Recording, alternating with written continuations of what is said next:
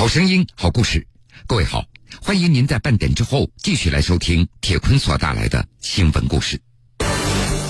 个体选择背后的家国历史，什么原因让您选择大陆？首先，我不怕大陆啊。民族长河中个体的归属，我在考核这个党，然后我觉得我愿意加入，成为他的一份子。台湾人、学者、共产党员身份背后的真实述说。江苏新闻广播南京地区 FM 九三七，苏南地区 FM 九五三，铁坤为你讲述十九大台湾籍代表卢立安的故事。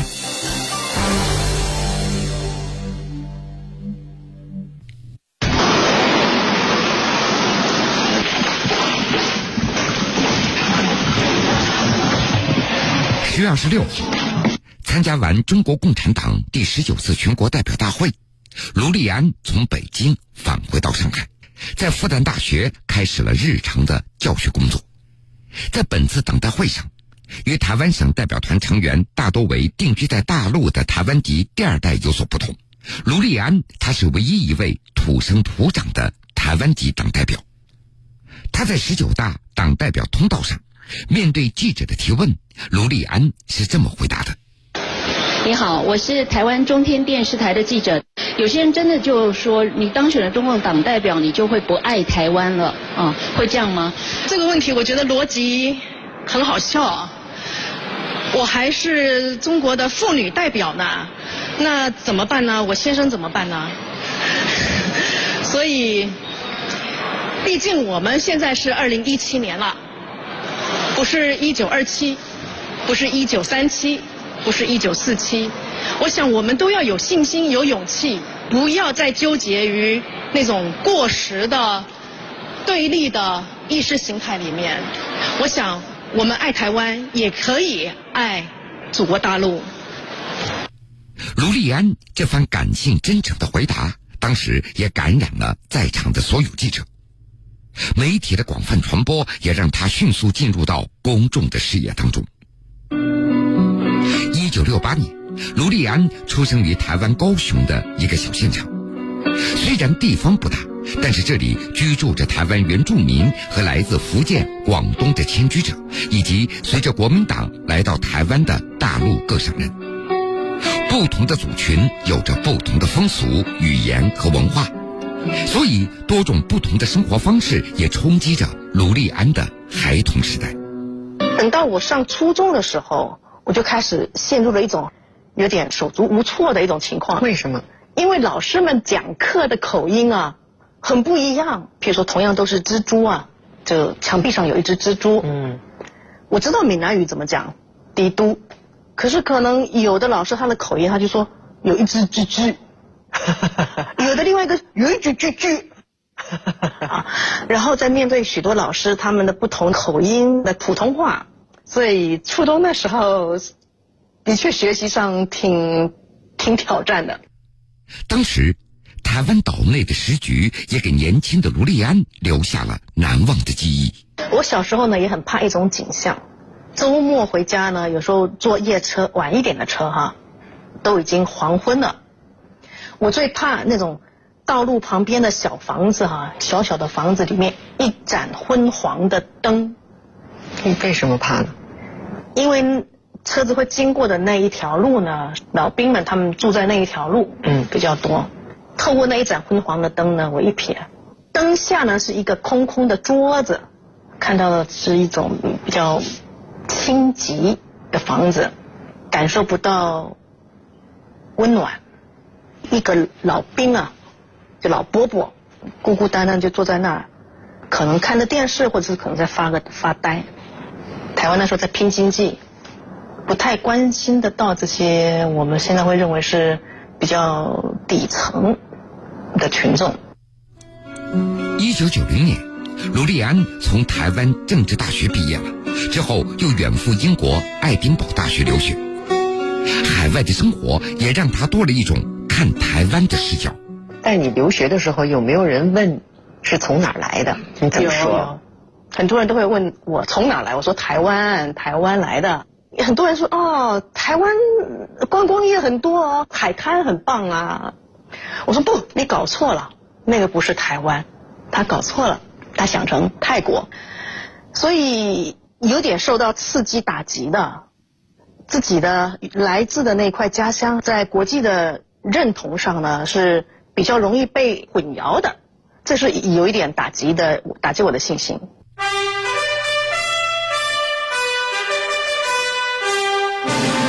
一九九七年，卢利安在海外经历了香港回归，而这次经历给了他进一步的触动。电视上好多新闻，我们就大家约着一起看直播。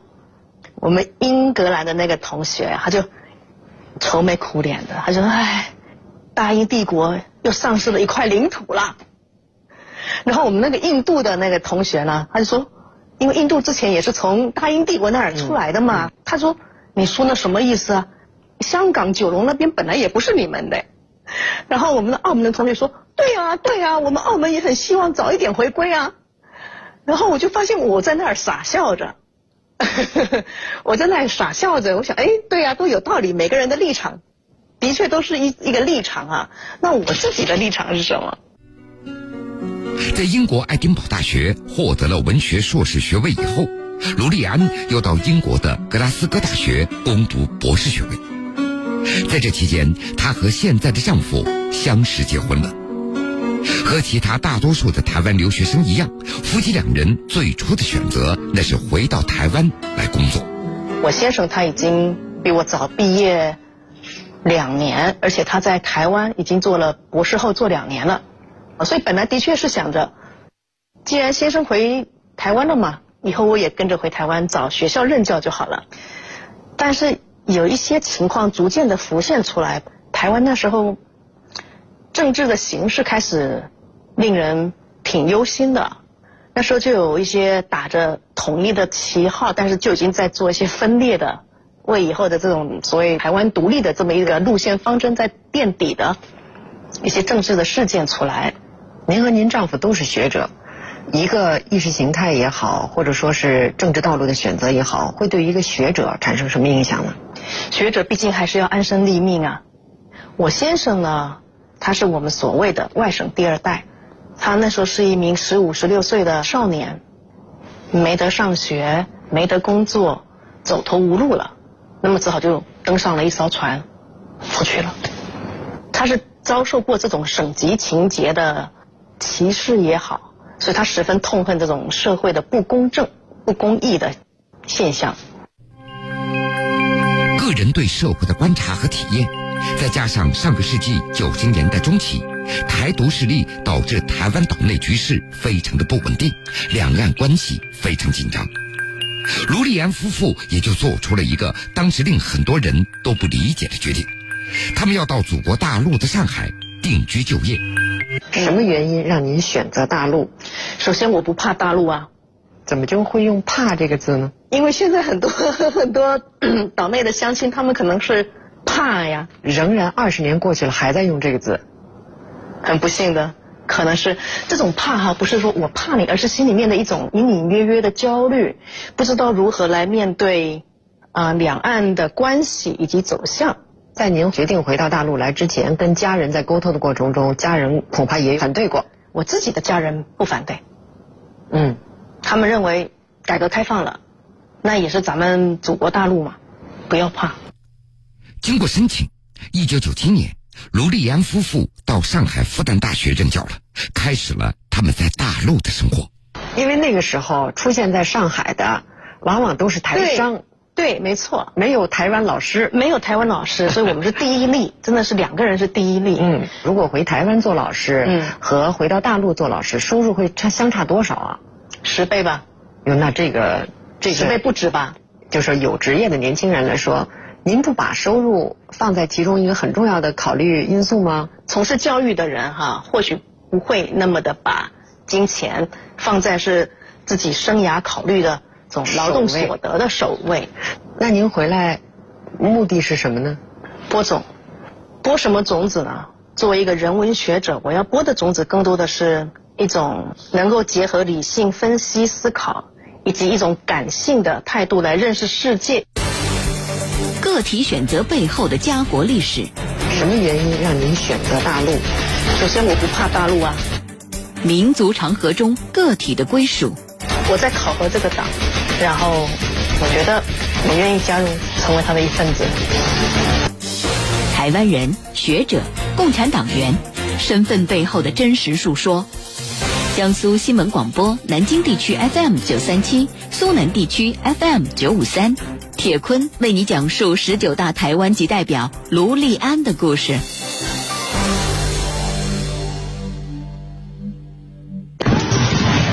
嘿，大家好，来上课了。这个世界，来到上海的最初的那几年的时间里，卢丽安她以教学为重，其他的事情她都刻意保持一定的距离。主要是看欧洲的事。九七年回来以后呢，有一段蛮长的时间，将近十五年，因为我就好好的把自己的事情给做好，再加上台湾的生长经验哈，也是会让我有点比较会刻意的远离我们所谓的政治。什么让您发生了变化？我得感谢啊，我们在上海的一位前辈，一位林明月女士，因缘际会之下呢，我们认识了，然后她。当时候是上海市台湾同胞联谊会的会长，他就鼓励我啊，说我们有一个同乡会啊，有一些活动你可以来参加看看。上海市台湾同胞联谊会，那是台湾同胞在上海的同乡会组织。为了扩大两岸民间的交流交往，增进两岸同胞的相互了解，他们会经常开展多种形式的民间联谊活动。在这些活动当中，卢立安对两岸关系有了新的认识。我一直以为，在上海的台湾同胞都是改革开放以后到上海来做生意的，不是这样子的。早在二十世纪初呢，二零年代、三零年代、四零年代都有我们从岛内的乡亲啊，他就跨过那个海峡过来的，包括。台湾在上个世纪中期还有一位李伟光医师，他在台湾他领导了蔗农种甘蔗的呃那个农民哈起来反抗日本，你日本当然要要找他麻烦，他就过来到我们大陆来了，就到上海来开了一个诊所，并且呢还利用他开诊所做医生的收入还有这个场所呢来支持我们党的地下工作，而这个历史我不知道。岛内的很多青年人也不知道，您知道了又有什么不一样呢？知道了当然会不一样啦！你会发现，两岸的连接一直都在，你看到的是一个很大的一个图景，就是整个民族它要怎么复兴起来。我们每个个人都是民族里头的这条长河里面的一份子。就这样，在更大的图景当中，卢立安也就逐渐改变了以前对政治的看法。二零零三年，他以无党派人士的身份当选为上海市政协委员，开始了参政议政。我那时候啊，看电视看了好多谍战片，我挺恼火的，因为这谍战片里面啊，不是共产党打国民党，就是国民党打共产党。所以呢，我就在参政议政市政协的会上，我就写了一个提案，我们要考虑两岸的共同的一种民族的感情啊，你这个枪口要一致对外呀。你这片子编剧老是这样写，你让两岸怎么和平发展呢？所以就用比较挑刺的眼光在看身旁周遭的一些问题。除了履行政协委员的职责之外，卢立安开始活跃于台胞之间的联谊活动了。从二零零二年开始，他先后担任了上海市台湾同胞联谊会常务理事、副会长职务。二零一三年，他又担任上海市台湾同胞联谊会第九届理事会的会长。在各种具体的事务当中，卢立安对共产党的认识逐渐的发生着变化。因为毕竟我生长的过程，对于中国共产党，它是有这样子、有那样子的很多的渲染、曲解、误导，有形或无形的都会。造成我心里面已经预设他是一种某一种好像比较横的、不讲道理的，就是那种比较粗犷啊、剽悍啊、络腮胡啊。电影里看来的吧？呃，就是嘛，就这个意思。所以我接触了身旁的同事、同志，中国共产党员，是这样子，也可以是这样子。在大陆。参政议政十多年以后，卢立安再次做出了一个令身边很多人感觉到惊讶的决定，他加入了中国共产党。要加入这个执政党，这是为什么？参政议政可能让我感知到了更加一点儿的这种社会参与的责任意识。我的努力呢，是可以更好的借由党员的身份发挥出来。当你有了这样的一种想法之后，你得付出实施。入党介绍人很重要吧？找谁去给你介绍啊？这完全都是机缘巧合。二零一三年，我成为上海市台湾同胞联谊会的会长。同样那年年底，上海市市委常委沙海林先生，他要到台湾去访问。他就主动询问了我，可不可以跟他一起到台湾去访问。在这一次的出访的过程中，啊，我们就聊天，在在车子里聊天，交流之后，我就试探性的问一下，我就说常委，您看我有没有可能，我能不能申请加入中国？他的反应是什么？他马上就看了我，很严肃说：“是吗？你说真的吗？你真的想要申请加入中国共产党吗？那你仔细回去好好考虑考虑。”你愿意的话，我愿意当你的入党介绍人。嗯，他是这么说的。那对您来说，有什么还要考虑的吗？已经想到充分了。哦，真的吗？吓一跳。时任上海市委常委的沙海林成为了卢立安的入党介绍人。二零一四年，卢立安递交了入党申请书，一年之后，他就成为了一名中国共产党预备党员。在接下来就是如何当好一个党员了。该加班该加班，该早起到学校办公室去，就好好的改作业去。但是这个是一个勤奋的人，有追求的人，他也会这么做。当党员更要自觉。譬如说，以我作为一名党员老师的话，哈，有的同事就说，你就上课上一上，下课就可以走啦。那就是啊，是吧？难道不是吗？我还会跟同学们说，你们有问题来问我，没有问题，你们想要跟我。多聊一会儿，也欢迎。我的办公室，我什么时候会在那儿？你们可以来。那您不是党员之前不是这么做的？也这么做，但是现在不一样了。哪儿？可能自己也会更加负责。我觉得比较大的是在这里，在思想上，我能理解为责任感更重吗？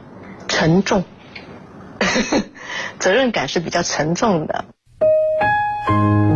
让卢丽安感觉到更加兴奋和责任重大的是，今年六月，经过逐级的遴选，卢立安被选举为党的十九大代表。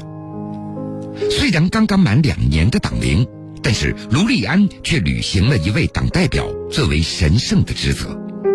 通过我在大陆二十年的生活，通过我阅读历史，通过我阅读研习中国共产党党史，我有一句话与大家分享。这句话就是：历史无法选择，但是现在可以把握，未来可以开创。谢谢各位。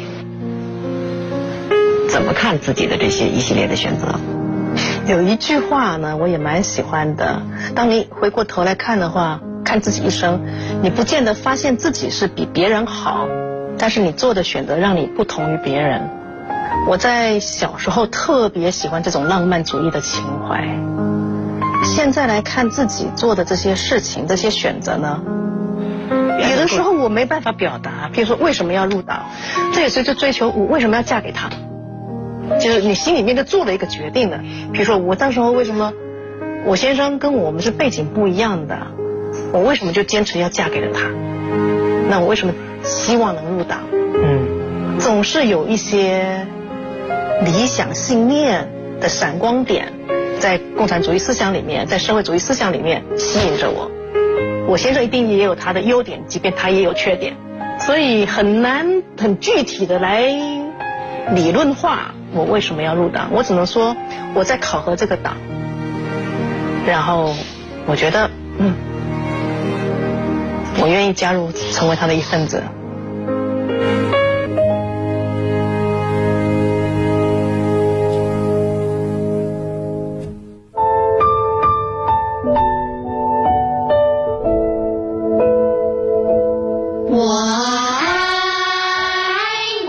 一出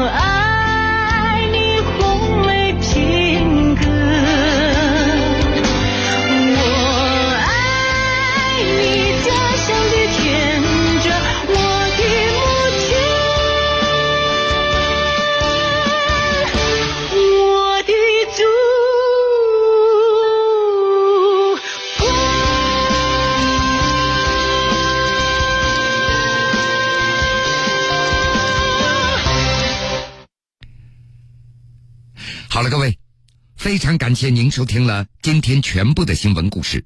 我是铁坤，想了解更多新闻，敬请关注荔枝新闻客户端和江苏新闻广播官方微信以及微博。